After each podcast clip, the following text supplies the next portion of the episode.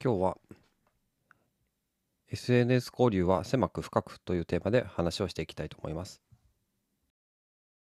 カタリスト。思考の思考の思考のハンマー投げラジオ。毎朝5分のアウトプット週間思考のハンマー投げラジオ。ここの番組は自分の頭で物事を噛み砕いて未来の自分に届けるというテーマでお送りしております SNS 交流は狭く深くということなんですけども、うん。と、最近、まあ、昨日ね昨日のポッドキャストだとの SNS 交流が少し後ろめたいっていう話をしたんですよね。まそれどういうことかっていうと、まあ、売名行為と思われちゃうんじゃないかとかね、えー結局自分を知ってもらいたいから何かフィードバックをしてるんじゃないかとかってね。それ完全に私のねあの思い込みというか考えすぎなんですけどもでそれを受けてまあちょっとね最近いろいろ考えてるんですが、まあ、SNS 交流っていうのはあのまあなんていうんですかねすごく、えー限りがないんですよね。いくらでも探せばどんいっぱい人がいてで自分と興味が似てる人っていうのもたくさんいる可能性があるんですがそれを全部探していこうとするとキリがないんですよね。で私は最近どういうふうに、まあ、SNS 特に Twitter を使っているかっていうとポッドキャストの感想をコツコツツイートをしています。でそのツイートの仕方っていうのはちょっと工夫をしてまして私あのスマホ iPhone なんですけども iPhone のショートカットっていうまあ何ですかねローコードツールですねあの簡単なプログラムみたいなのを書ける書けるというかあのブロックをこう組み合わせるだけの簡単なプログラムツールなんですけどもそのツールを使って、えー Spotify の、えー URL と,、えーと題名を取得してでそれを、まあ、コピーしてであとエピソードのその番組名番組名に自動でハッシュタグをつけてっていう風にしてその状態をクリップボードにコピーしてそれをツイッターのえツイート画面に貼り付けをしてでそこにハッシュタグをあの指定のハッシュタグをつけていてポッドキャストっていうのとあとあて秋彦のポッドキャスト感想みたいなその自分独自のハッシュタグをつけてえいるんですよね。でちょっと話はそれますが昨日の野村貴文さんのニュースコネクトでハッシュタグをあのカタカナにしてくださいっていう話があってちょっとなんでかなと思ってその、まあ、英語のやつとかぶっててあの検索できなくなってるっていう状況だったんですね。で、ハッシュタグがジャックされてるような感じだったんですよね。で、それで思ったのが、まあ、ハッシュタグっていうのは、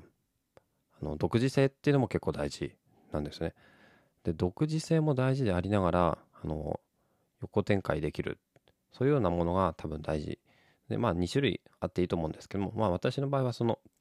まあ、ポッドキャスト感想っていう、秋子のっていうことでつけることによって、まあ、自分一人が使うハッシュタグを作ってみてるわけなんですよね。で、まあ、それは自分専用のハッシュタグですね。それでコツコツツイートをしているんですね。で、番組名にハッシュタグをつけることによって、まあ、あとはその番組名自体をテキストとしてツイートすることによって、あの発信者にあの気づいてもらいやすいっていう効果があるんですね。で、iPhone の Spotify アプリって普通にあの共有画面で出てくる Twitter の画面、Twitter のボタンかを押すとあのリンクは出てくるんですけども番組名とかがねシェアされないんですよね。それであの課題を感じてこれだとねあのただ自分の記録にはなるけれどもあのせっかくの Twitter で発信者に届かないなと思ってでハッシュタグをあの指定のハッシュタグって結構いろいろあるんですけども番組によって。でハッシュタグをつけるのがちょっと私はめんどくさがり屋なんですよね。そのいちいち入力するっていうのはそのなかなかうんなんていうんですかね。同じことを繰り返すっていうのがねちょっとね物臭なんですよ。だからちょっとそのプログラムみたいなのを組んでやってるわけなんですよね。でそれでコツコツとツイートをしていると。そうするとあの発信者との交流ができるんですよね。であのぱりね思ったのがあの SNS 交流っていうのは自分が自分がっていうよりもその他者に関心を寄せるっていうそっちの方がなんかね充実するんじゃないのかなっていうふうに思ったんですよね。あとは、うんまあ、どんどんどんどんなんかいろんな人と交流しようと思ってもなかなか、うん、手に負えないんですよね。時間は有限なんで自分が注意を払える範囲っていうのも有限なんでなんかね本当にフォロワーを増やそうとかそういうふうなことを考えないでとにかく今自分の目の前にある、うん、発信者クリエイターに対するフィードバックっていうのをやってみようかなっていうふうに思っている。そういうことですね。はい、えー、では、えー、今日もこの辺りで終わりにしたいと思いますが、えー、ちょっとね最近最近とか、まあ、今週ですね。今週うん。昨日からか。の時間を変えてやっぱり朝起きてからやるということにして、まあ、4時19分なんですけども。でタイムトライアルみたいなタイムトライアルっていうかねその朝っていうのはね時間が決まってるんですね。で4時45分くらいに奥さんの目覚ましがガーってなるんでその前までには